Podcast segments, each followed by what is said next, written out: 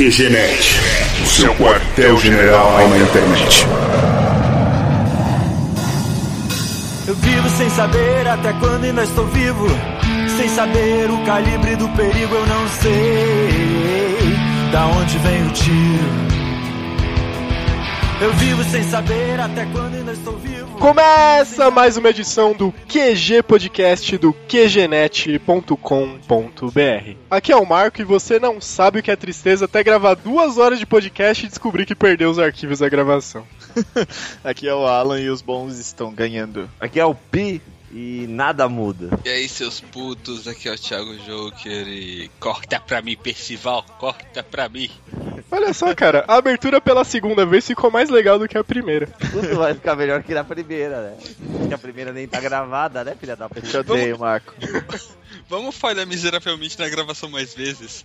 Adorei. Pra situar os nossos ouvintes, a gente fez uma gravação na semana passada devido a problemas técnicos, a gente perdeu os arquivos. Estamos regravando o mesmo tema, olha só que beleza. E o tema hoje é violência, que é a continuação do cast 19, que era violência também. Então esse, na verdade, seria o violência 2. 2B. Violência 3 agora, né? O grande fator motivador para a gente estar gravando esse tema novamente foi um fato que aconteceu com o Pi. Não faz muito tempo, ele vai contar daqui a pouco a história pra gente, de novo, né? Mas antes de ir pro tema, uns comentários da edição passada. Até quando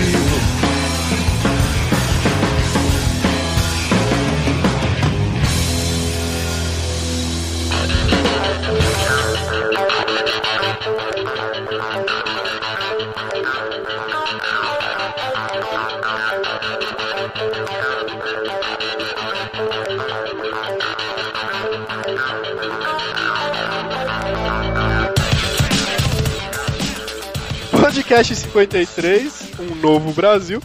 Nós gravamos sobre as manifestações, manifestações essas que acabaram pelo jeito, né? Ninguém nunca mais protestou contra nada nessas últimas semanas. Aí. Alguém ouviu falar de algum protesto por aí? Ah, hoje teve do, do sindicato dos bancários, cara. Mas isso aí também é tipo ano novo, assim. Tem três por ano. Tem ano novo chinês, o normal e o judeu, né? Então. Cara, mas será que a galera entrou naquela pilha mesmo de protesto, teve toda aquela pressão, todo mundo fez manifestação, muito daquele negócio de tirar foto pra pôr no Facebook e tudo mais. E daí todo mundo ficou acomodado, desencanou de novo e passou aquele hype de protesto, agora tá todo mundo na boa. Será que o povo acomodou de novo? Tudo cuzão. Ah. Foto pra Facebook, cara. Foto pra Instagram tal. Depois que acabou o meme das manifestações. Simplesmente Agora o galera- hype é não ir na manifestação, entendeu? Então não, rola. É. Eu até achei que ia ter um protesto mais forte, falando especificamente lá de Brasília, depois que saiu aquela decisão dos embargos infringentes, mas infelizmente a indignação nem foi tanta, assim. Ou talvez o pessoal tenha até entendido que o julgamento em tese não acabou, né? Só foi procra- procrastinado, mas. Pô, mas você tá Vamos falando nisso, a questão do protesto do mensalão, tipo, o julgamento tava rolando em paralelo às manifestações e ninguém tava dando muita corda pra, pro julgamento em si, né? O pessoal falava de corrupção e tal, mas ninguém voltava os olhos e as, as tensões pra cima desse julgamento, né? O pessoal, sei lá, viu? O super-herói brasileiro tava lá, que é o Joaquim Barbosa. Né? É o Batman. Nosso, nosso Batman tava lá, então você não vai precisar ajudar o Batman. Apesar que agora tá precisando, né?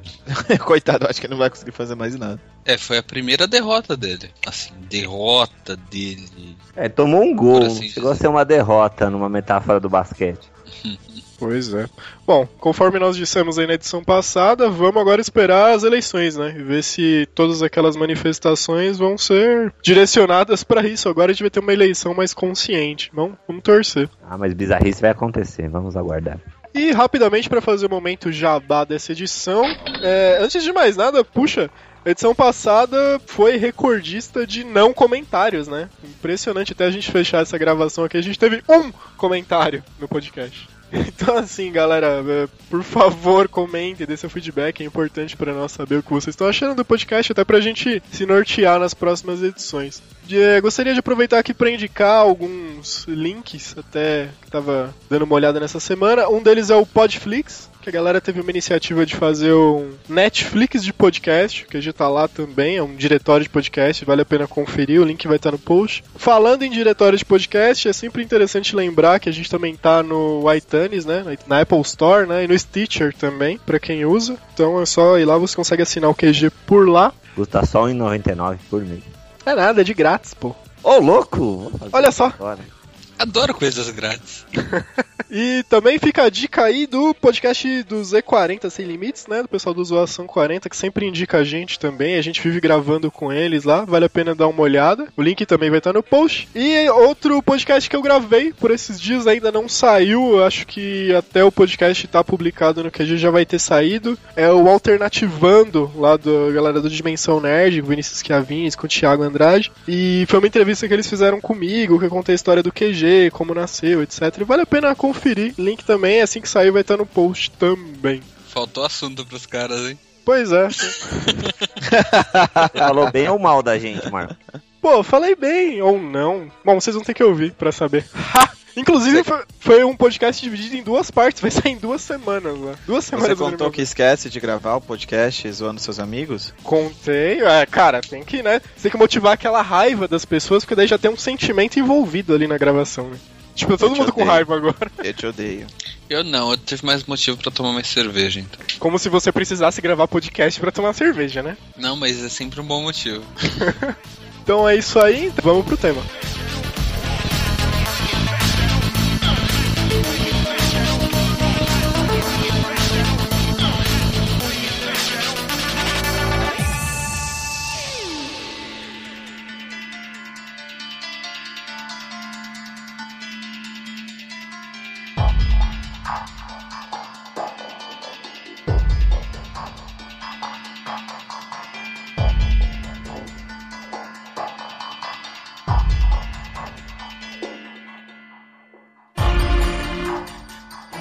Violência, Violência 2, continuação aí do cast 19. E como eu já disse, esse podcast, a ideia de gravar esse tema, além de todos os absurdos que a gente já vive no nosso dia a dia, né, na sociedade e tudo mais, que a gente vai comentar de uma forma mais aberta daqui a pouco, o grande motivador para a gente estar gravando esse tema nessa edição A gente tá gravando mesmo, né? Tá gravando mesmo dessa vez. Pô, inclusive um comentário rápido, né? Na verdade, agora sim é o podcast proibido de verdade, que ninguém nunca mais vai ouvir, né? A edição que a gente gravou. Pior que ficou legal pra caramba. Eu até pedi pro Obama liberar a gravação que ele tem lá, mas ele falou como tá rolando uma crise aí com o É eu governo brasileiro. O Obama devia ter um backup disso. Backup do mundo todo. Não, mas a gente tá usando a criptografia avançada dos Correios pra. Criptografia dos Correios. É, Então tá. Mas enfim, enquanto o Obama não libera o backup aí, é, o grande motivador dessa gravação foi um fato que aconteceu com o Pi, um fato triste aí, meio preocupante que rolou algumas semanas atrás e o Pi topou vir aqui pra contar a história dele de novo, que até serve de certa forma de, de referência para os nossos ouvintes, né, Pra de repente é, evitar cair alguma situação parecida ou de repente saber como agir caso aconteça com vocês também. Então, Pi vai contar a história dele. Pode ficar tranquilo que tá gravando dessa vez. Manda lá, Pi. Então, estava eu, feliz, serelepe, saindo de meu trabalho. Moro aqui em São Paulo e eu pego a Marginal Pinheiros, que é uma via grande aqui, uma via de alta velocidade, eu diria, aqui na cidade. E só pra E- frisar, não era muito tarde, né? Você tá saindo do trabalho 8 horas da noite, 7 horas da Isso, por volta das 8 horas da noite. Até parece que você já ouviu essa história. E quando eu tava chegando no final dessa Marginal Pinheiros, tomei uma batida de leve no meu carro. Mas como eu já tinha tomado várias batidas, eu até no primeiro momento ignorei. Só que eu, vi que o carro ligou o pisco-alerta, ficaram sinalizando pedindo pra parar, então achei que o cara queria ser educado e parei o carro. Quando eu parei o meu carro, saíram quatro mediantes armados, deram um tiro em direção ao carro que eles abandonaram e mandaram entrar de volta no meu. E aí a história começa, né? Que eu digo que é aqueles 5 segundos que você tem pra sua cabeça aceitar que isso está acontecendo, né? Que no- na hora que acontece, você, você gela assim e fala, mano, não tá acontecendo. Eu não demorei 5 segundos, demorei acho que uns 16 pelo menos pra cair a ficha. De que você tá, porra, tá acontecendo isso mesmo, né? Você, você demora pra aceitar. Aí eu fiquei no banco de passageiro do meu carro, um, um outro cara ficou dirigindo e outros três ficaram atrás. Aí você faz aquela operação padrão, né? Recomendada que é você entregar carteira, celular, dinheiro, tudo que você tiver. Inclusive até pedir para eles levarem o carro, mas infelizmente não era só isso que eles queriam. Inclusive eles reclamaram do meu celular, que meu celular era descascado, né? Acho que é um absurdo. Então você que tem celular descascado aí, por favor, troque. Queria um iPhone, eu não tinha um iPhone, então se você não tem um iPhone, compre. Os bandidos preferem um iPhone. Até, até nisso o Android sofre preconceito, né? Você vê que é um absurdo. Então, é que eu, eu acho que tem uma- um funk que, que fala de iPhone, vai ver que é isso. Sei lá. É, não sei. E reclamaram que eu não tinha relógio de ouro ou coisas de ouro, né? Então é isso aí, galera. Lembre-se desse- da história da ostentação, você tem que ter essas coisas, senão você não atende a expectativa do bandido. Você tem que sair pimpipi. É, mano, deixa eu. Cafetão style, velho. Cara, pior que eu até falei, eu falei, pô, cara, mas eu não tenho condição de ter isso, assim, tipo, fiquei meio indignado. Eles ficaram meio revoltados com a minha pobreza, entre aspas, assim. né? Quase te deram um real ali. É, não podiam ter me, me auxiliado. Mas aí eu passei, convenci eles de certa forma que eu não precisaria ir junto com eles, que eu daria a senha correta dos meus cartões, que era só eles irem sacarem e eu não precisaria participar mais daquilo. Que obviamente estava com medo e queria que aquilo tudo acabasse logo. E como eles estavam em quatro, eles decidiram que dois iam descer para seguir com o saque. E aí até avisaram, né? Se a senha estiver errada, você morre. Se estiver certa, talvez não. Então, é, os dois desceram e foram embora. Eu continuei rodando com os dois, rodando em alta velocidade, tomando as multas com o meu carro. Aí, passado um tempo, um, um dos caras ligou e falou que não estava conseguindo pegar dinheiro no meu cartão. E eu confirmei, falei, ó, a senha tá correta. E os caras não estavam conseguindo. Ô, Pi, Hum, você Oi? sentiu que os caras estavam alterados, assim, tipo, gritando, eles estavam mais de boa, controlados? Tá? Ah, eles estavam eufóricos, assim, tipo. Eu não sentia que eles estavam drogados. Assim. Eu acho que quem tá drogado fala muita merda. Não que o Thiago esteja drogado, mas assim, eles falam, eu acredito que falam muita merda. Eu sempre O tô, Thiago, eu ele- sempre tô. É, então, É, ele então, tá Thiago no não estado precisa de- constante. É, o Thiago não precisa de drogas e bebidas, assim, então, não, nesse caso, não senti eles eufóricos, sabe aquele lance de. acho que o Eufórico, é, vamos assaltar o... É, gritando, é, não sei o que tal. Cheio das gírias e tal. E um tava mais exaltado, que é o que tava no banco de trás, e é o que tava mais eufórico, o que dirigia. Percebia que ele tava preocupado com a direção, ou de ser descoberto, e o atrás, o que tava atrás ficava aterrorizando mais, assim, sabe? Dando umas batidinhas com a arma, colocando a arma no olho, assim, tentando dar uma assustada. Sei. E aí, quando, quando eles não viram que não conseguiram sacar o dinheiro, parou num, num lugar, abaixou o vidro do carro, pediu pra pôr a cabeça pra fora e deu um tiro assim na minha orelha. Era aqueles revólver velho, sabe? De tiro na minha orelha lateralmente. Obviamente eu não tomei o tiro. E- É, tipo, o cara disparou a arma encostada na sua orelha. é, se- é, da minha versão legal que o Marco me proibiu de contar, eu tomava um tiro na cabeça, mas eu segurava a bala. Mas ele não deixou eu contar uma versão mais da hora. A bala só, só foi pra me dar uma intimidade. Falou, ó, o próximo é na sua cabeça, me fala a senha correta. Eu insisti falando que eu tinha passado a senha correta. Nisso, um cara que tava passando numa courier viu a cena, eles viram que o cara viu, saiu, saiu correndo o cara, né? Que deve ter ligado pra polícia. Eles foram atrás e deram um tiro em direção ao cara quando emparelharam. Até dei um toque pra eles, falando que, meu, vocês estão chamando muita atenção, tal, vamos, vamos parar, vamos acabar logo com isso. Porque seu cérebro fica processando a milhão na hora, na situação, assim, né? O que, que eu vou fazer? Especialmente que você já deixou o dinheiro, já deixou cartão e tudo mais, e vo- você pede pros caras levarem um carro te abandonarem, mas não acaba, né? E aí eles ficaram mais eufóricos depois disso, e aí eles decidiram que precisavam de um outro carro. E aí começaram a bater em outros carros no mesmo estilo que fizeram comigo. Só que uma pessoa parou e saiu, a outra pessoa parou, o cara que tava atrás saiu armado para render, a pessoa percebeu e zarpou. E um outro carro eles jogaram o meu com força e o cara tentou devolver a batida. Então eles ficaram mais loucos da vida, assim, de que tava dando tudo errado, ou começando a dar errado. Tanto que eles falaram que iam me apagar lá, perguntaram onde que eu queria morrer. E eu fui burro, porque eu falei que eles podiam me matar ali mesmo, em vez de ter respondido que eu queria morrer em Fernando de Noronha tomando um coco na praia.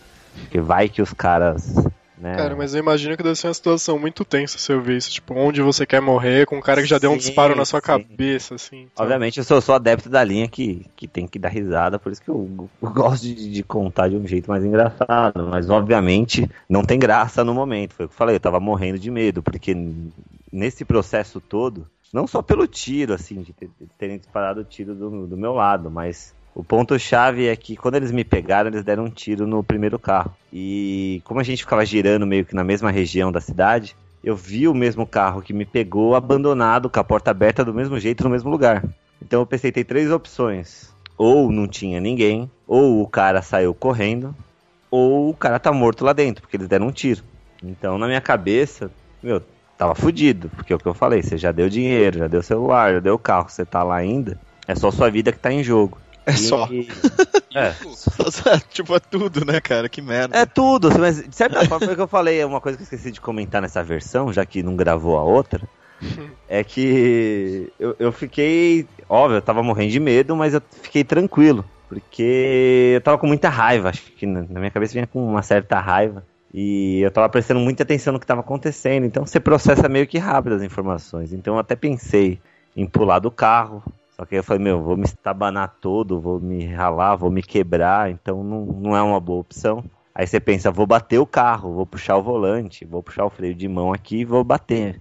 Mas o carro tem airbag, tinha gente atrás, então eu falei, ou eu acerto a batida, mas se eu errar, o cara me dá um tiro e morre. Então também a, a batida não pareceu ser viável. O que me parecia mais razoável era pegar a arma e tentar matar um, mesmo que eu morresse. Eu imaginei que vocês iam gravar um podcast em minha homenagem. E Ah, iam sim. falar, pô, o Pi morreu, mas ele levou um junto. Eu imaginei, imaginei sinceramente, não, não especificamente no podcast. Fala, ah, então, né? Começa a passar o filme da sua vida. Fala, Não, puta, eu tinha não, que chegar em casa e gravar o podcast. Não, não, foi o que eu falei, ó, meus amigos vão saber que pelo menos eu levei um junto, tá ligado? mas que a situação tava complicada, porque tinha que matar dois, sei lá, mas se eu ver que a coisa vai esquentar de vez, não tem jeito, tem que... Eu estava me preparando pra reagir, então por isso que eu tava muito tranquilo. Inclusive, como tinha uns gibis da turma da Mônica no meu carro, eles acharam que eu tinha filho, por isso que eu tava quieto. Eles falaram, você não para de pensar no seu filho, né, maluco? Eu falei, é, não paro de pensar no meu filho. Essa parte você não tinha contado da outra vez. Não.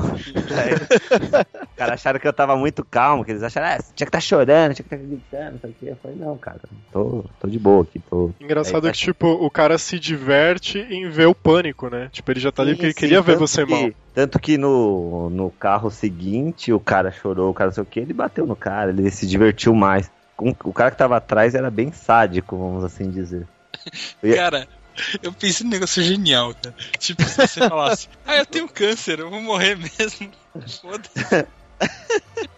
Cara, não, saca só. O Pi tá É. contando a história dele, o Thiago interrompe dando risada, todo feliz, e fala sobre ter câncer, velho. Fala, velho, eu tenho lepra, vocês pegaram lepra, cara. Puta. E, bom, aí voltando ao ponto que eu estava, aí eles tiveram uma ideia mais genial, assim, não me matar e tentar eles se dividirem, assim, vamos pegar mais um carro. Aí falaram pro cara que tava atrás, você pega o outro, a gente segue em dois carros e pega os dois carinhas de volta lá que saíram. Né? Eles estavam em dois no carro, dois saíram, eles queriam seguir com dois carros. E aí eles bateram num outro carro e esse aí caiu. O carinha saiu pra atirar, né, pra, pra render. Nesse momento até gelei, porque o cara é, botou a arma assim atrás de mim. Eu falei, puta, vou tomar um tiro nas costas, tá ligado? Até pus tentei pôr minha mão na frente da, da arma pra me proteger. Eu gelei, falei, puta, agora que eles dão um tiro, né? Eles vão sair. Vai sair um, sei lá, né? Mas eu também tinha pensado, como eles querem seguir com dois carros, na hora que ficar um a um é hora de eu reagir. Aí eu pego a arma, igual o Jack Chan ensinou, e mato o carinha que fica dirigindo. E quando eu digo Jack Chan, dessa parte não é piada, realmente eu pensei no Jack Chan. Que foi o- a única. Né, você para e pensa assim, porra, precisa arrancar a arma de um cara. A única pessoa que me ensinou foi o Jack Chan, acho que no filme A Hora do Rush, se eu não me engano, né? Ele foi lembrado no Pessoa que me outro, ensinou, né? é, no outro podcast, acho que o Alan até comentou, foi na Hora do Rush. A hora do na hora Rush do 1. Rush. Na hora do Rush 1 que ele ensina como desarmar uma pessoa. E foi a ideia que veio na cabeça. Foi que eu falei, você não pensa muito, né? Pensamento Cara, sabe o que faltou pra você, Pi, nessa hora? Você tinha que ter assistido mais Braddock, cara. é Braddock. Era o Ah, não. Aí ele ia achar que é prova de balas, né, bicho? Ele teria capotado o carro e saído andando, assim. Na hora você, fica no calor da situação, você não pondera muito, assim, sabe? Tipo, parece assim que de repente tomar um tiro de raspão sem querer não vai te machucar. Tomar um tiro rendido, você fala, puta, vou morrer. Mas se for numa situação confusa, você fala, bom, o tiro vai sair de raspão. Sei lá. Só sei que assim, no que o cara saiu e ia ficar sozinho, eu falei, eu ia reagir. Só que pra minha sorte, entre aspas, o... no outro carro tinha dois caras meio fortes. E o cara que quando rendeu se assustou. E o cara que tava dirigindo se assustou também e foi ajudar o comparsa. E no que ele saiu do meu carro, eu vi a oportunidade perfeita. Falei, vou assumir o volante e saiu daqui e tudo mais. Então no que ele saiu, eles estavam rendendo os caras lá, eu aproveitei, fui pro banco de motorista, fechei, travei a porta, engatei a ré só na embreagem, assim, saindo de levinho. No que eles viram eu saindo, eles deram um tiro. E no que eles deram um tiro, eu me assustei e pisei no acelerador da ré. Só que aí eu não tinha nem ideia de onde que eu tava. Quando eu acelerei de ré, eu acelerei deitado, eu não tava olhando para onde eu tava indo. Só que eu comecei a ouvir muito carro derrapando, virando e luzes assim, eu me assustei. Falei, caralho, Felipe, você tá dando ré. E deve estar tá vindo um monte de carro a milhão. Só que quando eu levantei, e aí eu tinha parado de ouvir tiro, eu esperei os caras saírem para ir embora. Só que quando eu parei, eu desliguei o farol. E pra, pra coisa ficar um pouco mais bizarra, tudo isso aconteceu onde eu dei ré e desliguei o farol. É no começo da Castelo Branco, que é uma estrada aqui em São Paulo.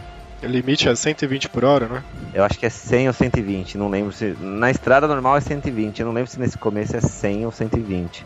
Mas é, é o suficiente. Rodovia. Mas é rodovia. É, rodovia e pelaquela loja. É, se você frequentou aula de física básica, se dois corpos se deslocam em direções é, opostas e vão ao encontro, você soma as velocidades para calcular a força de impacto. Então. Mas na hora. Peraí, você... peraí, tô pegando a calculadora aqui. Vai, vai dar 12, dá 12 no final. E... Tá. Porra, é verdade. e, e, mas na hora não tinha nem ideia de onde que eu tava. E pareceu ser a coisa mais razoável a fazer engatar uma ré. E acabou dando certo, porque ninguém bateu em mim. eu até imaginei, né? Tem meio carro de folga para me amassar, mas se eu for pra frente eu vou tomar tiro. Então é melhor eu continuar aqui. Porque eu vi que os caras foram embora eu também fui embora, eu fui para um bairro que eu não conheço muito bem, que é ali além da Castelo Branco, mais ao norte até de, de Osasco. E eu fui e parei num posto de gasolina, meu carro estava destruído. E aí você tem aquele minutinho que você começa a processar tudo que acabou de acontecer com você, na verdade, né? Você não entende nem muito bem. E quando eu parei no posto de gasolina, eu só joguei meu carro e eu tinha uma galera tomando uma cerveja ali no posto e tal, e eu fui pedir um telefone, uma ajuda, mas daí nesse momento eu desabei. Então toda a minha calma, toda a minha segurança foi desmontada. Comecei a meio que chorar e gritar com muita raiva e os caras não entendiam. E pelo que me falaram, que logo depois chegaram os amigos também, eu gritava falando que queria matar os caras, que eu queria uma arma e tudo mais. Eu comecei a ficar loucão, tá ligado? Aí solta tudo, assim, né? Toda calma fica reprimida ali, reprime a sua angústia que você tá sentindo. Só que o mais foda foi o seguinte, quando a polícia chegou, ela chegou cercando o meu carro. E quando cercou meu carro, viram que eu não estava dentro, foram na loja de conveniência, foram meio que para me render. Mas aí o policial viu a situação e se acalmou. Né? eu expliquei que eu era o proprietário do Fiat e tinha sido sequestrado. E ele falou: pô, ainda bem que você parou o carro. Daí eu perguntei por quê.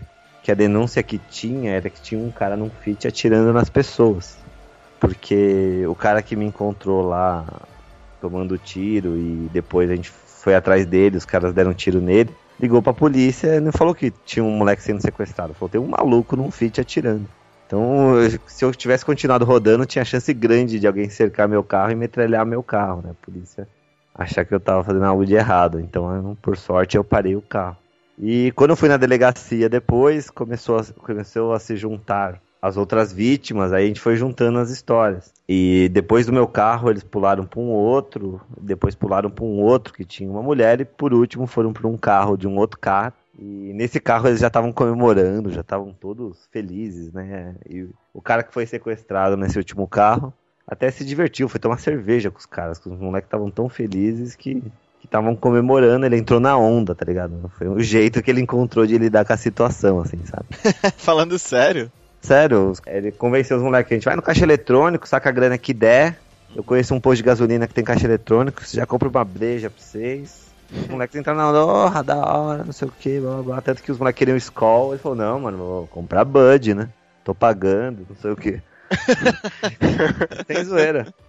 Comprou cigarro pra eles e tal. Tanto que na hora que dispensaram ele, né? E os moleques ficaram com o carro, até deram uma cervejinha pra ele tomar no caminho. Sem zoeira. Tanto que foi engraçado, esse cara, quando chegou na delegacia lá, é, ele falou que ficou descontraindo, ficou dando risada tal, mas logo que chegou em casa ele cagou três vezes. ele perguntou pra mim, você já cagou, mano? Falei, Por quê? Ele falou, caguei três vezes, velho. Atenção. Eu falei, porra, nem jantei, cara, né? Já era de madrugada. Mas o fato é que é o seguinte, a polícia encontrou esse carro. Quando encontrou, deu voz de prisão e dois moleques fugiram, os outros dois responderam na bala e o carro foi metralhado e a polícia pegou os idiotas, né? E aí foi um motivo de alegria lá na, na delegacia, porque praticamente tinha uma quadrilha de vítimas já ali. Uma quadrilha de vídeo. É, mano, foi Peraí, juntando. peraí. Tem uma clara inversão de valores aí. Não, que é foda, né? Começou a juntar tanta vítima que a gente falou, mano, a gente já é uma quadrilha aqui já, né? um bando de homem reunido na delegacia, né? Mas aí como a gente passou algumas horas, algumas horas não, várias horas na delegacia, porque nesses casos deixa de ser um BO, passa a ser um inquérito policial e tudo mais. Ô Pi, quanto tempo você ficou lá em poder dos caras? Os caras em torno de uma hora. Tudo isso aconteceu em uma hora. Uma hora. Puta, fora que você tenso pra caramba, essa uma hora deve ter parecido que demorou uma semana pra ah, você. mano, não acaba. Você, você para e reflete assim sobre o que aconteceu.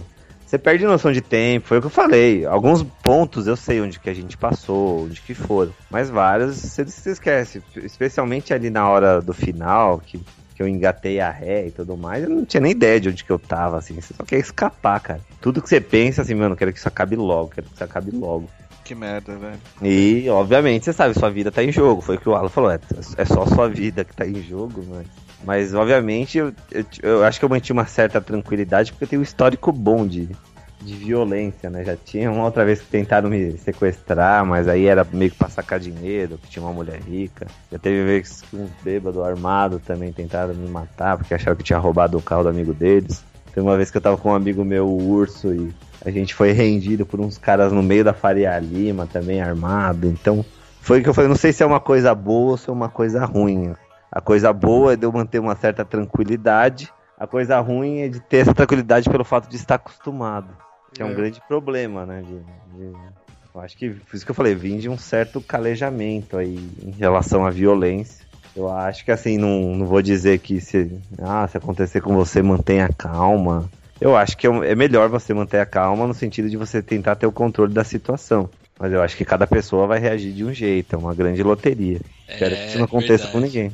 E pra quem nunca passou por uma coisa dessa, sempre fica aquele, aquele sentimento de, tipo, ah, isso acontece só com os outros, isso não acontece comigo, não acontece com a minha família e tal. Mas tem até um exemplo claro, acho que é chocante pra nós, assim, vermos que aconteceu uma coisa dessa com um amigo nosso próximo, né? E, assim, pode acontecer com qualquer um. Tanto que é, eles te escolheram totalmente aleatoriamente, né? Não tem nenhum É, indício que te é, escolheram. Ó, dois- outros dois pontos que eu acho que vale a pena tocar foi isso. Quando eu tava com, com os caras, eles estavam escolhendo a próxima vítima, o outro carro, eu percebi que era totalmente aleatório o negócio. Às vezes você fica pensando, vou pôr isso filme no carro, vou. Se é mulher é mais perigoso. Obviamente que você via que eles discutiam que o objetivo deles era que fosse uma mulher, né? Que em tese facilita pra eles, mas era totalmente aleatório. Eles falavam, vai naquele, vai naquele, vai naquele. Ia batendo nos carros, ligando um foda-se. Então, de certa forma, eu vi que eu fui uma vítima da aleatoriedade, assim. Então, malditas estatísticas, tá ligado? E o lance que fica também, eu acho que é de. Toma cuidado com esse lance. Se baterem no seu carro, pega a placa do carro. Você não necessariamente precisa parar. Você pode pegar a placa do seu carro, mandar pro seu corretor, que ele corre atrás pra você. Descobrir quem foi, que carro que é e tudo mais. É, Se for parar o carro, procura parar num, num local público, num local com gente, não pare em avenidas ou estradas que é bem perigoso. A mesma dica vale se seu pneu furar ou jogarem um ovo no seu para-brisa, né? Se jogarem um ovo no para-brisa e você jogar uma água, vai borrar tudo. Então é melhor que se dirija como Ace Ventura até, o lugar, até algum lugar seguro. Quem assistiu Ace Ventura lembra quando é que ele, como é que ele dirige. E, e, do, e do pneu do carro a mesma coisa. Furou o pneu, fode com a roda. A roda custa uns 300 contos. Sei lá quanto custa pro seu carro, mas. Mas não para no primeiro lugar. Furou o pneu, parou. Porque pode ser que os caras estejam escondidos, estejam vindo atrás de você pra pegar. Então fica essas dicas aí. É, além disso, os cuidados de sempre, né? Tipo, evitar andar com janela aberta, evitar lugar isolado, mesmo a pé, né? Tomar cuidado com o lugar que anda. É engraçado que a gente meio que já tá acostumado com esse tipo de situação em São Paulo, então a gente já evita naturalmente um monte de coisa, né? É uma Meio coisa bizarro. que eu percebi também foi isso, assim, que é o lance. Que os bandidos já se acostumaram, eles já sabem que você vai dar o dinheiro, vai dar o celular. Esse é o kit básico do assalto. Então parece que os caras foram pra um outro nível agora, assim, eles já querem algo a mais.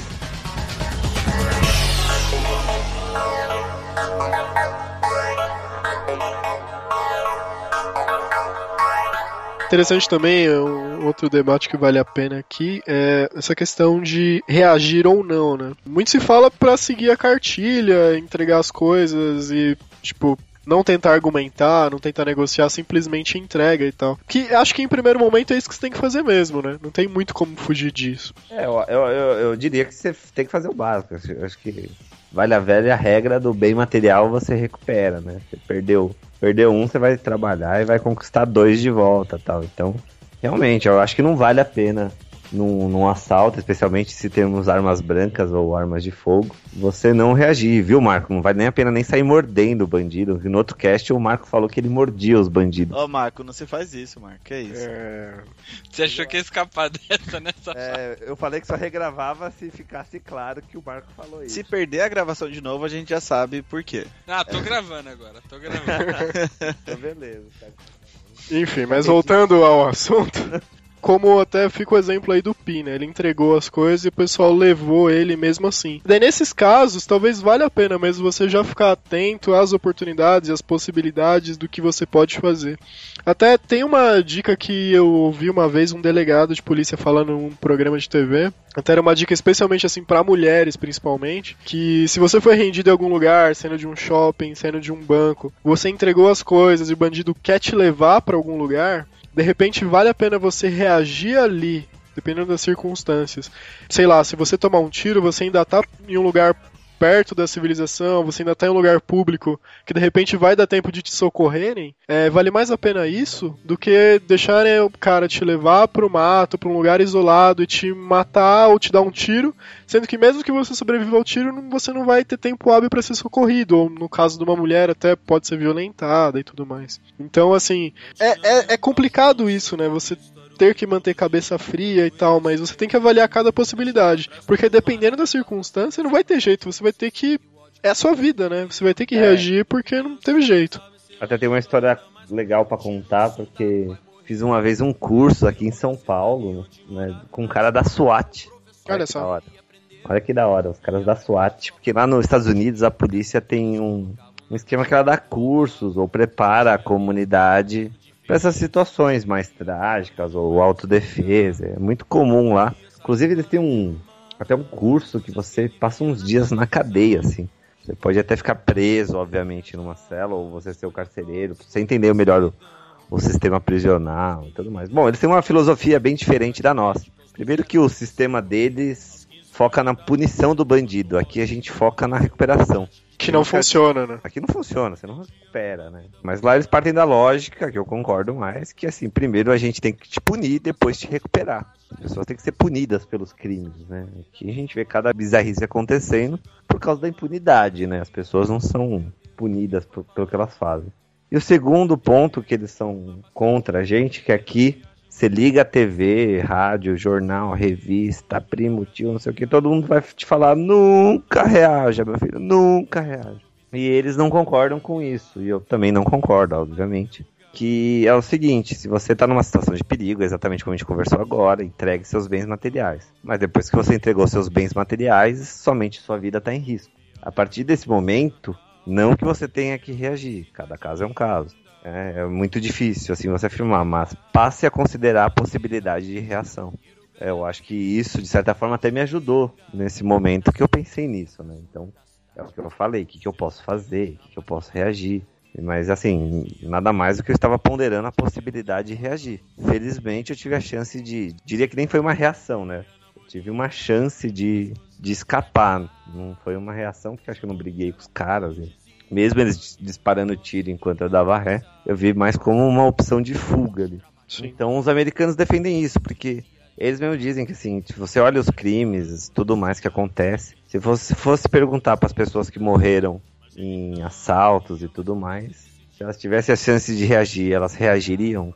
Com certeza 100% delas diria que sim, já que elas morreram. Pois é. Então, por isso que assim, não estou defendendo a reação, mas sim contemple a possibilidade de reação e se vê que é inevitável, reaja. Eu acho que não tem nenhum mal em se falar disso, né? Porque eu acho que esse lance, aqui no Brasil a gente não tem o hábito de ter a arma e tudo mais. Então, mas acho que muitas vezes você pode cair numa situação que sua vida está em risco. Então é bom que você pense em defendê-la, assim, porque não vai ter nada que fazer depois. Mais uma vez é uma. Cada caso é um caso, então tente ponderar e raciocinar um pouco antes. Mas sabe que esse tipo de merda acontece, né? Senão não teria nenhum programa do Datena e tudo mais. Pois é. É, principalmente em casos que, aí, como a gente já disse, se você entregou suas coisas e continua com os caras, ou querem te levar para um lugar isolado, então acho que vale a pena de repente você ponderar aí o que é melhor a ser feito, né? E. Eu já faria uma campanha de reagir. Já. Se você mata um bandido, você ganha bônus, ganha milhagem, tá ligado? Ganha milhas. Gamification na vida real, né? Porra, velho.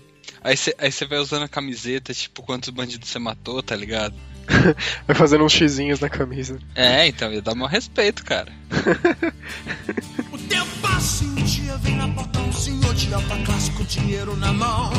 E ele faz uma proposta indecorosa e te espera uma resposta, uma resposta de João. Não boto bomba em banca de jornal, nem colégio de. Ô Thiago, e você teve um caso parecido no ônibus também, né? Quer dizer, parecido não, mas um caso equivalente à violência. Não, não, nem, nem foi no ônibus. Eu, eu já reagi algumas vezes já, na verdade, porque. Assim, é claro que se eu estivesse na situação do pique, o cara apontasse uma arma de fogo pra mim, eu ia ficar pianinho, cara. Não tem ideia. É, não tem essa de querer ser herói, não, gente. Calma É. aí, né? Mas a minha cara de psicopata ajudou em alguns casos, né? Porque, por exemplo, um belo dia eu fui jogar RPG na casa de alguns amigos tal. E saí, tava esperando o ônibus. Tava sozinho, né, na, na rua tal. Não, é aque- aquele bairro dos melhores, assim, né? Digamos que tá no top 10 do Cidade Alerta. Aí já. Desculpa, gente, pelo preconceito, tá? Mas tava subindo maluco com camiseta do Corinthians, né? Olha Aí só. fudeu, aí fudeu, sua vida tá em risco já. Aí ele sentou do meu lado, eu falei, fudeu. E tipo assim, tava todo o espaço do ponto de ônibus do, do meu lado. E o cara sentou, meu, muito do meu lado, assim, muito, muito perto. Falei, ixi, ou o maluco é boiola ou tá querendo confusão. Hum, boiola. Infelizmente não era boiola, senão podia acabar o dia comendo alguém, né? Que isso, velho? Ah, Marco, e a censura nesse podcast? Cadê? Brincadeira, gente, brincadeira, gente. Brincadeira. Fala assim, não, pelo menos você teria um relacionamento amoroso naquela noite, né? tá vendo? Enfim, aí o cara pegou, veio falando o seguinte: você me passa sua carteira, seu celular e fica pianinho aí, senão vou te furar. Não vi faca nenhuma, não vi porra nenhuma. Olhei pra ele e falei: Meu, você tá louco? Nisso ele se afastou um pouco. Aí eu ganhei que talvez ele nem estivesse com nada na mão, até hoje eu não sei. Mas eu levantei e nisso ele levantou e saiu correndo. E eu saí correndo atrás dele. Olha só o bom exemplo. E tipo, gritando no meio da rua.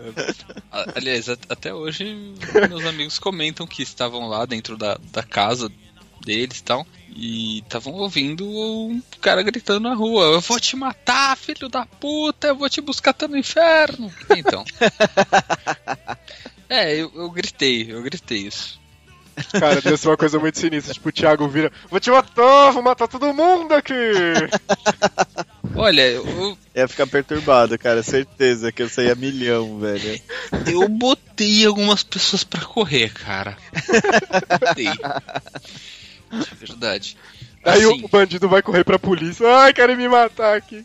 E, e- e detalhe maior, assim, que eu reparei esses dias, cara. Todas as vezes que eu fui abordado, eu tava de cabelo curto. Quando eu tava de cabelo comprido, tipo, a pessoa atravessava a rua antes de chegar em mim. É, você era o medo, as pessoas tinham medo de você. Cara, tinha, velho, velho. tem essa cara de coringa aí, velho. Inclusive, não sei se conta pro, pro tema do podcast, tentaram me exorcizar na rua, né, cara?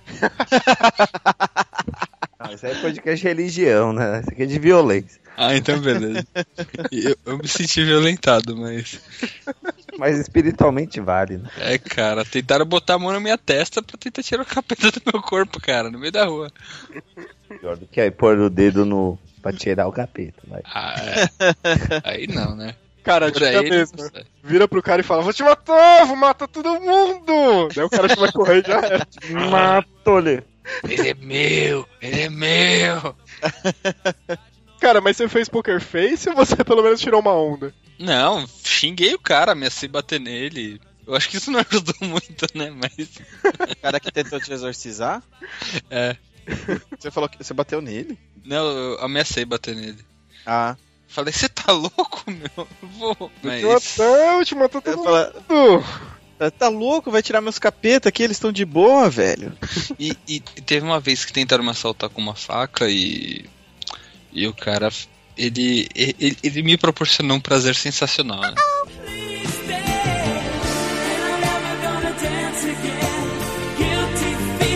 Ele, ele me proporcionou um prazer sensacional?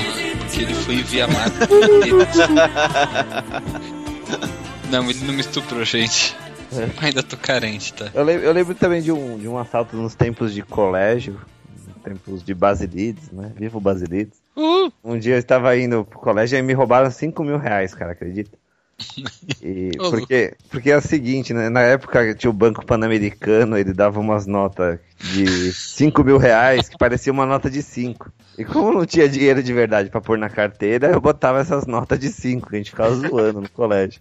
E aí uma vez eu tava subindo, era 7 horas da manhã, sei lá, os moleques na estação Imperatriz me, me espreitaram, assim, ó, dá o dinheiro, dá o dinheiro. Eu falei, mano, só tem bilhete único, não tem mais nada. Não, então dá o, dá o dinheiro que você tiver na carteira. Eu falei, só tenho 5 conto.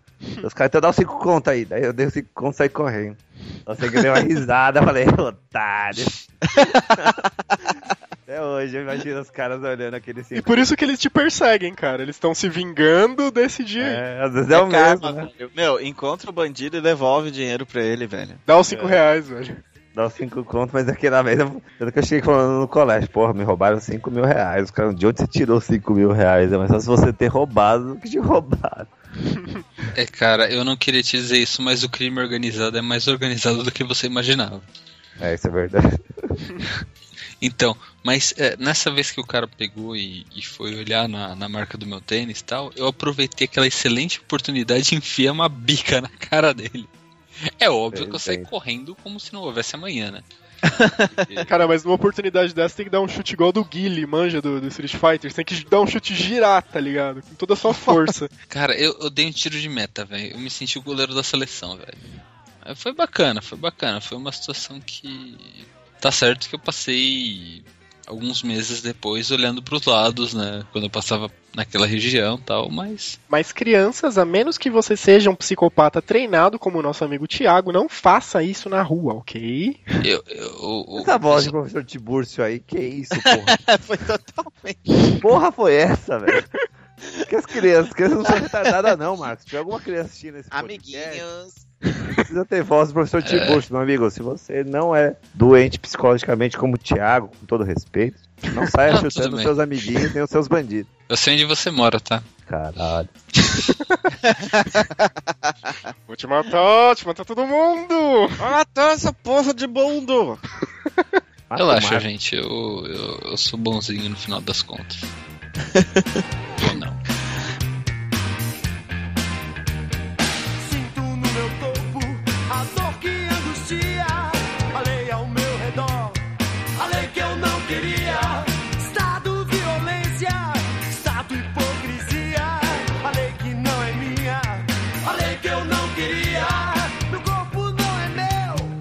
Então, na verdade, sim. Até foi engraçado a zica do Thiago tá sendo distribuída entre as pessoas desse podcast. Do Thiago não, do Pi, né? Oh, isso, do Pi. Eu, eu passo a zica pro Thiago sem nenhum problema. Ah, tô de boa. Então, esses dias eu tava ali.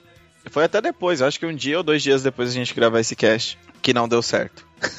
É, É, a eu- zica foi passada primeiro pro Marco, né? Que, que deu pau na a gravação. Não é Então então eu tava- filha da putagem, não, mano. Eu tô É me total, sentindo no Premonição, manja filme, Premonição. É, velho, pode crer. É, vou tomar cuidado agora com linhas elétricas, essas coisas. Ou aviões, sei lá. Puta, eu vou voar na sexta, que merda. Então, eu tava voltando, na verdade, enfim, eu tava ali no centro, perto do Ministério Público aqui de São Paulo. E daí, assim, na verdade, eu acho que eu fui pegar um CD, alguma coisa desse tipo. E quando eu virei pra esquerda, tinha um cara, assim, enfim, um cara aleatório, sei lá, era só, acho que um morador de rua, alguma coisa assim, né? Mandando eu abaixar o vidro do carro. Eu olhei pro cara e falei, cara, eu não vou abaixar o vidro do carro, não sei se entende, né? Daí ele ficou puto, eu achei que ele tinha ido embora. Ele passou por trás do meu carro e tal, e foi pro banco do passageiro e começou a tentar abrir o- a porta do carro e começou a querer quebrar o vidro da janela, né? Daí nisso eu percebi que o semáforo, enfim, tava pra ficar verde, fechou lá pros caras, daí eu saí, saí correndo ali, tranquilo. Mas, na verdade, as coisas acontecem muito rápido, assim, né? Foi coisa de. Sei lá, eu baixei pra pegar um CD que tava no negócio, assim, sabe? Eu olhei pra baixo, quando eu olhei pro lado, o cara tava do lado da, da minha janela, é, tentando forçar, quebrar, me ameaçando e blá blá blá blá. Se você ver a foto do Facebook dele, tá, tá alguém do GTA V, cara. Não, é total, né, cara? Porque parece que o cara ia entrar, me jogar pra fora do carro, entrar e, e levar meu carro, né? Tipo, total GTA, velho. Cara, agora que saiu o GTA V, será que os índices de violência vão aumentar em São Paulo? Cara, com certeza. Esse negócio... Isso aconteceu depois do lançamento do GTA V. Eu acho que foi culpa disso. Olha só. Olha, lá nos Estados Unidos prenderam uns caras já por causa disso aí, hein? Eram parentes de policial tal, se fantasiaram de policiais, né? Pegaram a roupa de policial, colocou a roupa, saiu furando a fila pra comprar o jogo. aí na volta, saindo com o jogo, eles esbarraram com um policial de verdade que prendeu eles por falsidade ideológica. Olha só. Eu acho que é culpa do GTA sim, porque por mais incrível e mentiroso que isso pareça, eu, é, eu estava. Sabe qual o jogo que estava no meu console e ainda está? GTA 4. Eu estava jogando GTA 4 antes de comprar o 5, né? Eu não sabia que depois dos 25% ficava tão real assim, cara.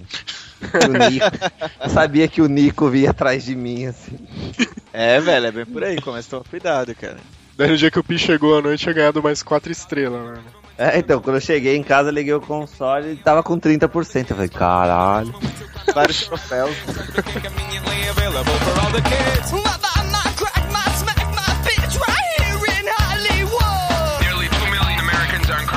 Até por falar em jogo, aproveitando o gancho aí, é, um caso até que teve aí na mídia pouco tempo atrás e que até parece que saiu um parecer oficial é o caso daquele menino Marcelinho, né? Que dizem que matou a família. E até sem entrar no mérito da questão, mas até pelo parecer oficial, pelo que eu tava lendo, ele ficou definido, assim, as pessoas entenderam que realmente ele matou a família influenciado por um jogo de videogame, no caso até o Assassin's Creed, né? Então volta toda aquela discussão que a gente até gravou um podcast no QG anos atrás sobre isso, que é a influência dos jogos na- nas pessoas, né? Na personalidade, de você cometer algum crime ou fazer alguma coisa que tá lá como o objetivo do jogo, enfim. Como é que vocês acham isso que isso interfere? provado.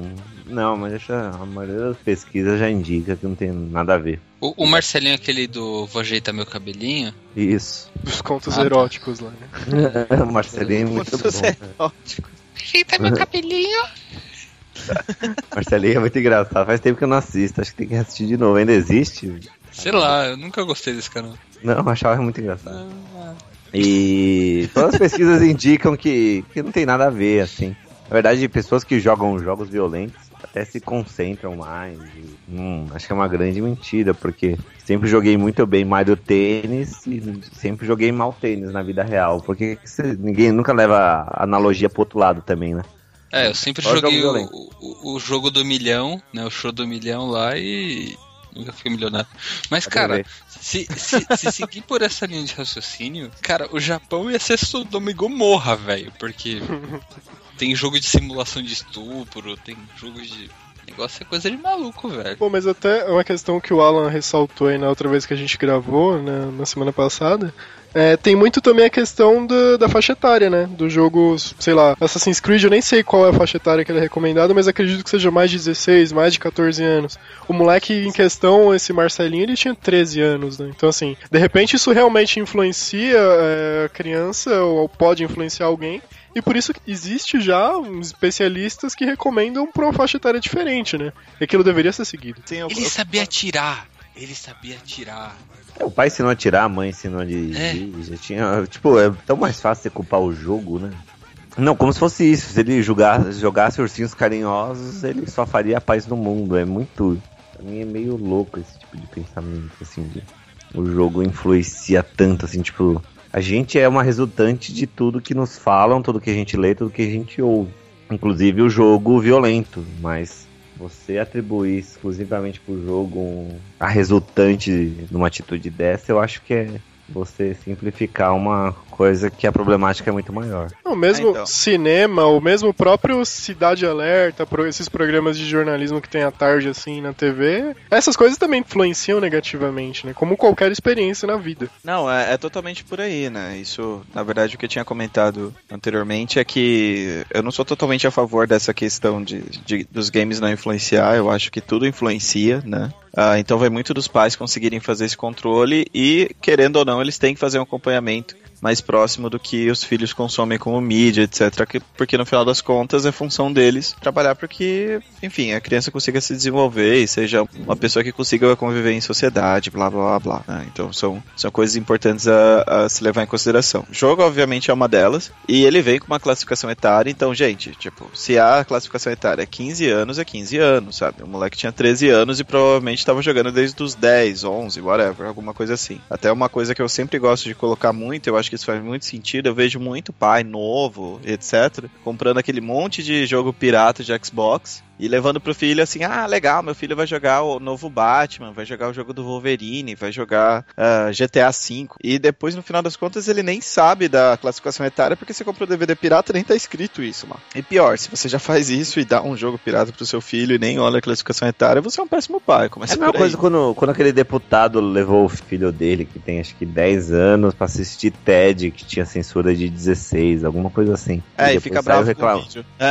É, fica- saiu reclamando querendo censurar. Que mesmo assim era um absurdo. Ele não respeitou a classificação indicativa. Sim, é, não, é exatamente por aí. Assim, eu falei, é, é muito mais fácil jogar, a culpa é do filme, a culpa é do. Mas Quando pra é. mim é tudo uma obra de ficção, assim, né? As pessoas, assim, a questão tá na educação. A pessoa tem que saber que aquilo é uma obra de ficção. Não importa se é um livro, se é um game, se é uma tirinha, se é- seja o que for, é uma obra de ficção. Então, mas é, com certeza. Até assim, porque gente- imagina, né? Se a pessoa vê um filme pornô e quer sair fazendo gangbang com anões, né, velho? é, o cara vê o filme do Kid Bengala, ele vai achar o quê? O que, que ele vai achar? Não sei. E a classificação indicativa desse podcast continua aumentando, né?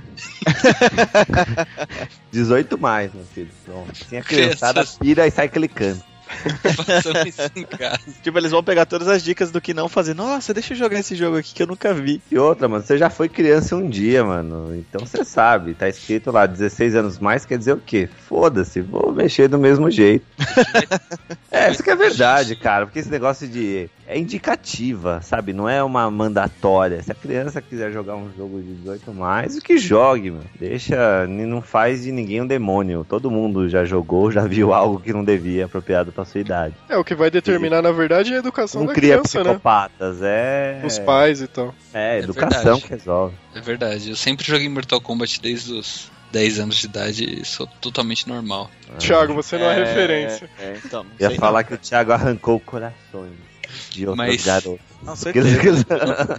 Tirou a espinha, né? Dorsal do cara. E falando também de outra coisa, que desse ter- em termos de violência, virando a página, que é o lance do pós-incidentes e tudo mais. Eu acho que vale muito a questão de você tentar não deixar isso afetar muito a sua vida, né? O óbvio, se a violência é mais grave e tudo mais, você não vai recuperar do dia pra noite, mas quanto antes você conseguir recuperar, melhor, pra você voltar ao que era antes, não dar esse prazer ao bandido de ter, além de te ferrado emocionalmente, financeiramente, ou qualquer outra coisa ente, mas você tentar, quanto antes você conseguir voltar à vida normal, eu acredito que seja melhor. Por isso que eu até comentei na frase de abertura do cast o nada muda, que vem de uma série muito interessante que é o Breaking Bad, que conta a história de um professor de química que tem câncer, vai morrer e resolve traficar drogas. Você vê que na história ele se ferra pra caramba e tem um episódio muito marcante que, que ele grita essa frase, que é mais ou menos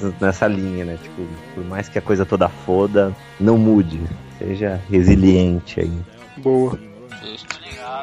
Fé em Deus que ele é justo, hein, irmão, nunca se esqueça. Na guarda, guerreiro, levanta a cabeça, truta, onde estiver, seja lá. Cara, e até um outro tópico aí, retomando da outra gravação, é triste ver que tá implícita a violência na nossa sociedade, no nosso dia a dia, né? A gente vê aí mesmo essas questões de sei lá, um próprio Cidade Alerta que a gente já citou, ou a gente vê um caso de violência no trânsito, no caminho para o trabalho, no caminho para a faculdade, caminho para a escola, andando na sua rua. É, e a gente tem isso como uma coisa normal, né? Meio triste isso. É, mas co como eu disse na outra gravação também, cara, o que atrai notícia é aquilo que choca, é aquilo que é diferente, é aquilo que não é usual, né? Não é do nosso dia a dia. E o fato de eles chamarem atenção geralmente, por exemplo, no caso do Marcelo aí, que uh, a Record adorou alardear que era o fato de um menino de 13 anos que jogava videogame e por isso teoricamente, matou a família inteira. Por isso que eles alardearam exatamente essa parte, porque é a parte inusitada. O fato de ter uma família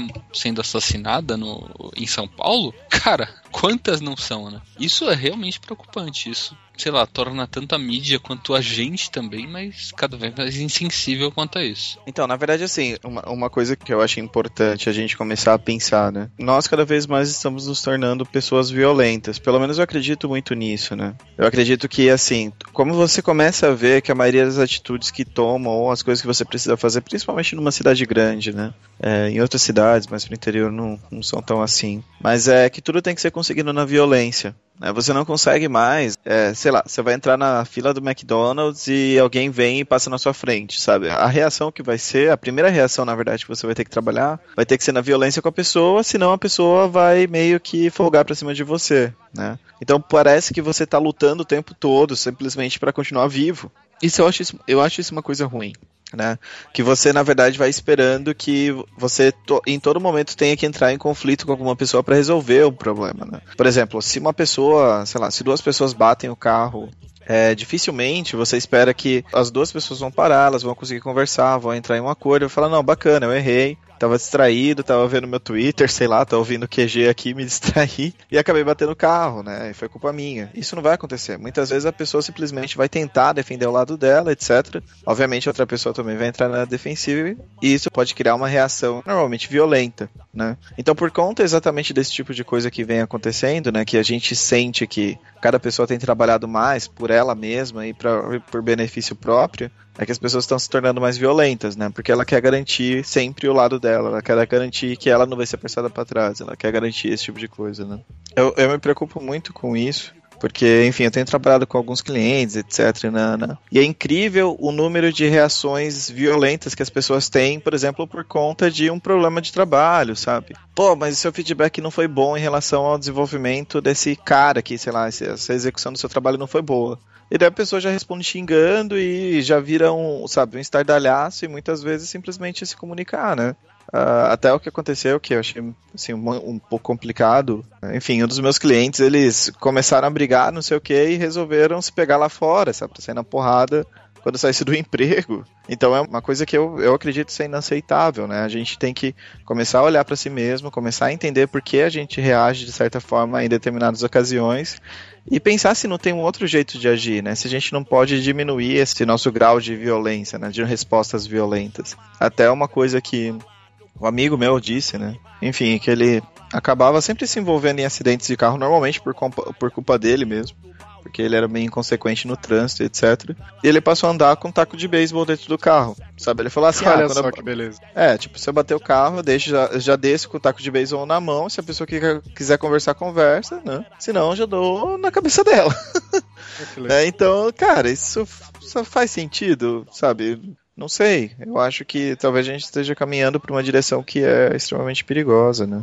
Tem uma coisa que o próprio Pi me falou uma vez que eu não esqueço mais, que é uma questão assim, sei lá, você tá no trânsito, se você de repente você fechou alguém sem querer, ou você fez alguma coisa errada, e a pessoa vier pra cima de você já pra tirar satisfação, pra te xingar, isso acontece muito com motoqueiro, principalmente em São Paulo, né? Se você de repente abaixar o seu vidro, sei lá, e pedir desculpa, você já desarma a pessoa, porque geralmente a pessoa não espera um pedido de desculpa, né? As pessoas não esperam que você reconheça que errou, que queira deixar tudo do jeito que tá. A pessoa já vai ali te xingar, esperando que você vai xingar de volta, que você vai descer do carro, vai querer sair na porrada e tal.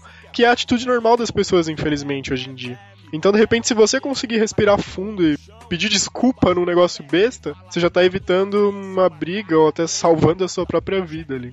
Então, sei lá o que acontece com as pessoas que andam tão agressivas também, né? Tem que lidar com todo tipo de pessoa, né? Então, pense um pouco, às vezes, se não vale a pena você ceder pra evitar algo pior, maior. É. É, então, mas querendo ou não, eu acho que a gente está se transformando em pessoas mais violentas, né? Eu acho, eu, pelo menos Acaba a visualizo isso. boca, vai ser otário, Alan, isso é opinião. Ah, vai tomar no teu. Ah, então. Não, é porque, por exemplo, é, sei lá, minha mãe, por exemplo. A minha mãe, é, tudo bem que ela tá envelhecendo e tudo mais, fica mais minha mãe. Ela me bate pra caralho, até hoje, não, brincadeira. É. Como é que é? Sua mãe é tão gorda, mas tão gorda quando ela passa na frente da TV, você perde três capítulos da novela, né? é, eu não assisto novela, mas faz sentido. Tipo, Ele negou da mãe, né, tá ligado? Então, mas na verdade, tipo, ela quando liga pra resolver, por exemplo, sei lá, algum problema no, na net, no celular, na telefonia, etc., já liga na, na, na ofensiva, né? No sentido de, ah, não vou resolver meu problema e se eu não for violento, nada é resolvido, né? Porque até né, em serviços, principalmente serviços em São Paulo e telemarketing da vida, parece que as pessoas não têm interesse em resolver as coisas. E o único jeito de você resolver é se você for já com algum tipo de ameaça, né? Não é uma relação baseada em confiança e que você vai conseguir resolver isso racionalmente. Eu acho isso péssimo para a sociedade como um todo, né? Se a gente começar a resolver as coisas desse jeito, onde a gente vai parar, né? Eu tava conversando isso com o pessoal do trabalho hoje mesmo. Tipo, é impressionante que você, de repente, precisa hoje em dia brigar por um negócio que já é um direito seu, né? Um negócio que já tá implícito, sei lá, trocar uma roupa que deu defeito ou qualquer coisa assim. Então é tudo muito deturbado na sociedade e esse tipo de coisa já vai deixando as pessoas estressadas, né? Desde o trânsito, quanto, sei lá, ligar a televisão e você ver um caso mais violento, ou ficar sabendo que aconteceu alguma coisa, como aconteceu com o Pi, com um amigo nosso. As pessoas já vão ficando violentas au- automaticamente, né? Vão reagindo a isso. A gente vive também, né? As coisas aqui são tão caras e a prestação de serviços, especialmente esses essenciais, assim, de telefonia, esses não essenciais, eu diria esses massivos. A gente sabe que é cobrado caro, a gente sabe a gente não consegue confiar, né?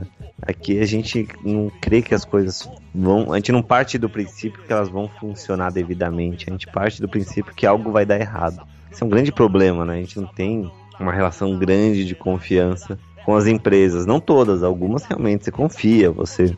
Especialmente produtos, né? Você confia na qualidade, apesar que recentemente acharam né, um rato na coca, no Heinz tinha pelo de rato, sei lá que. Mas, no geral, você confia, assim, mas em serviços realmente a coisa tá complicada, né? Não, mas é, é que assim, é que eu sempre digo pra minha mãe, né? Por exemplo, mãe, o atendente não tem culpa, não adianta você gritar com ele, sabe? Ele não tá lá pra ficar ouvindo você gritando com ele. Tudo bem que ele não necessariamente tá muito afim de resolver seu problema, tá ali, né? Mas no.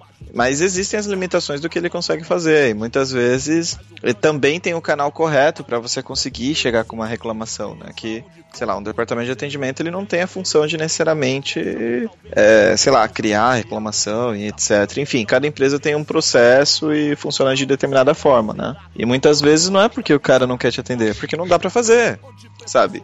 Fala, bacana, você não consegue resolver meu problema, legal, quero fazer uma reclamação, qual é o canal correto? Ah, é esse, beleza, sabe? E tem modos de ser tratado, né? Você não precisa gritar com uma pessoa que não tem nenhuma responsabilidade com aquilo e pior. A sua, a sua atitude, além de não fazer sentido, não vai ajudar em nada, porque não vai resolver o problema.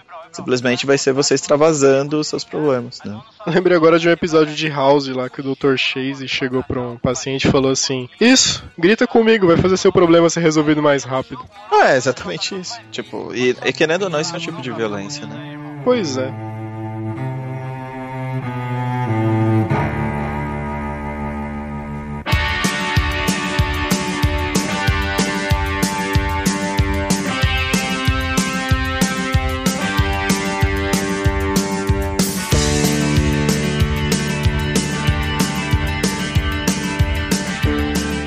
Bom, agora já indo rumo ao final desse podcast, vocês têm as considerações finais a serem feitas aí. Pi, que bom que você não morreu, tá entre nós pra gravar esse podcast. Vê se É nóis. vai se benzer, rapaz. É, na verdade, isso que vocês estão ouvindo é uma gravação minha. Eu estou tecnicamente falecido e apenas deixei registrado isso no meu carro antes de partir. Então, a gravação acaba aqui.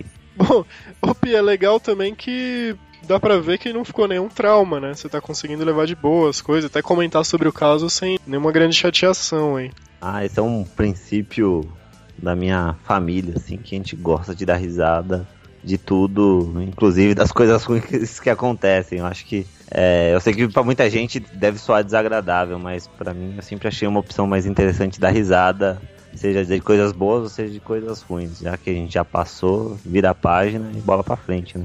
É, eu, eu, eu nem quero fazer consideração final, que vai que não grava o podcast, sei lá, cara. É, Desculpa você que ficou ouvindo e, e deve- a gente deve ter falado pelo menos umas 13 vezes que eu contei. É, como eu tinha falado no outro cast, como eu tinha falado no outro cast, somar com essas Ninguém outras ouviu. três que eu falei, deu 16 agora. É, e como eu tinha falado no outro cast, eu não tenho considerações finais. Bom, ah, então só pra finalizar alguns pontos, né? Então isso que a gente tava falando sobre, enfim, sobre as pessoas estarem mais violentas, etc. Eu acho que é interessante as pessoas refletirem, né? Então você que tá ouvindo esse podcast, reflita sobre isso.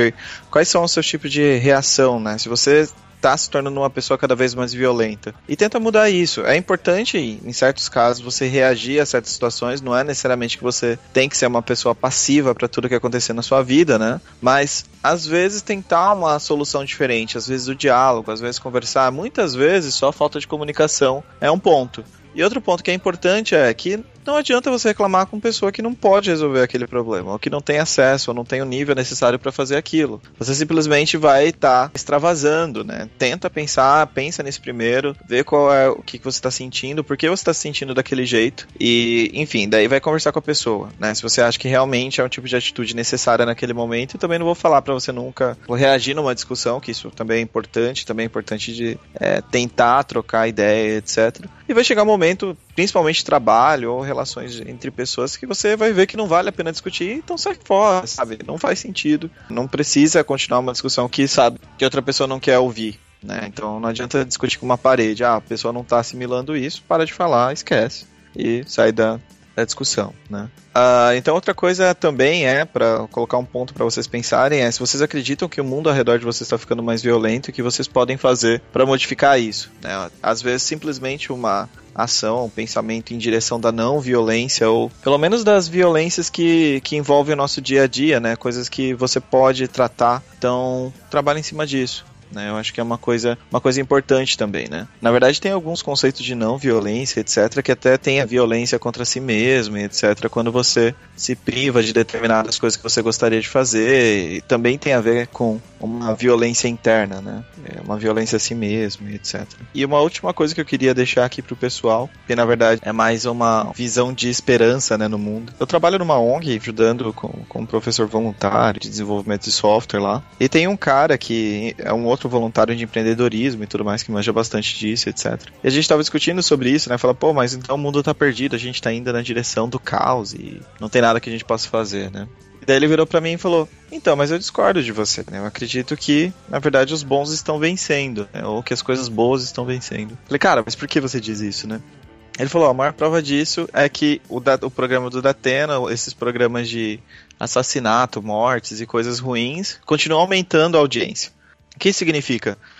Que isso não é uma coisa normal, que as pessoas ainda não se acostumaram com isso, que não é normal uma pessoa ser assaltada, que não é normal você matar uma criança novinha, que não é normal acontecer determinadas coisas e por isso são vinculadas em programas tipo sensacionalistas, né? Então talvez seja essa a resposta, né? Enquanto tá incomodando a gente, tudo bem. A partir do momento que a gente começar a achar que é normal, que é é bacana, que a partir de agora tenho que comprar carro blindado porque não tá mais para andar seguro na minha cidade, a gente tá assumindo uma posição passiva em relação à violência, que é, do meu ponto de vista é até uma ação mais violenta você não fazer nada e você não se indi- indignar com essas coisas do que simplesmente, enfim, ter algum tipo de reação. Né? Então talvez a maior violência seja você não se indignar com isso, não achar que isso é errado, não achar que violência realmente é algo que precisa ser tratado e, e é uma preocupação de todo mundo, né? Então é isso, eu acho que talvez, né, os bons estejam vencendo mesmo. Espero que sim, eu acredito nisso. Cara, quer, quer dizer que eu vou perceber que a sociedade tá indo pro caralho se o Marcelo Rezende apresentar os Teletubbies. Não, é exatamente isso. É que assim, imagina que no horário da. Exatamente isso. Mas é, se você cancelar o linha direta, assim, esses programas, enfim, que tratam dessas coisas, começa a se preocupar, né? Porque as pessoas não estão mais se interessando ou não estão mais se preocupando com a questão da violência. Virou uma coisa normal, é banalidade. Corta Max. Dink Wink, Percival.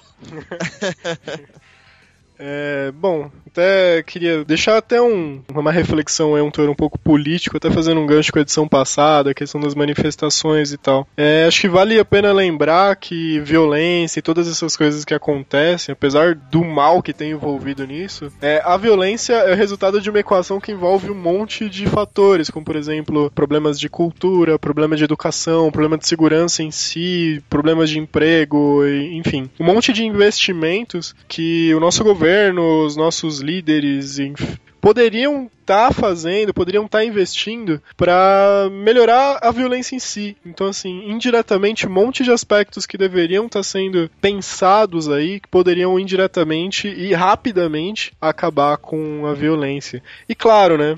Aí, como o Alan disse, muito bem, inclusive, vale a pena a gente sempre ter essa reflexão e essa consciência de que Pra mudar as coisas, pra você ter um mundo melhor. Apesar de clichê dizer isso, mas é pura verdade. Depende de nós mesmos, né? A gente tem que começar por nós mesmos. E a partir do momento que a gente fizer a nossa parte, o resto do mundo vai girar do jeito certo em volta de nós. Terminando só essa edição, eu queria aproveitar e pedir para vocês curtirem lá a nossa página no Facebook, né? facebook.com.br QGNet. Não deixem de comentar em qgnet.com.br. Vamos ver se a gente bate o recorde de um comentário, pelo menos vai ter dois nessa edição. E e-mails para contato@qgnet.com.br. Obrigado para você que ouviu essa edição até agora e obrigado galera que participou aí duas vezes. Desculpem por perder a gravação. Não De faça nada. mais isso. É, vou até olhar aqui, cara. Tá gravando, hein? Dessa vez a gente não perdeu, olha só. Pelo menos até agora. Ah, aqui tá gravando também, que saco. Então é isso, até a próxima edição do QG Podcast. Mas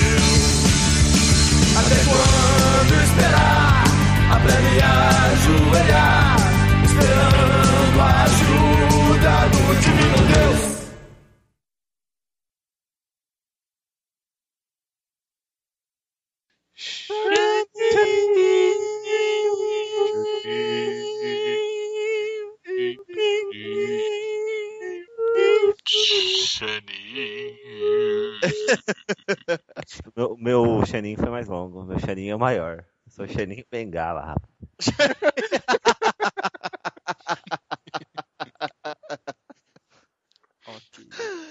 Que bosta, velho.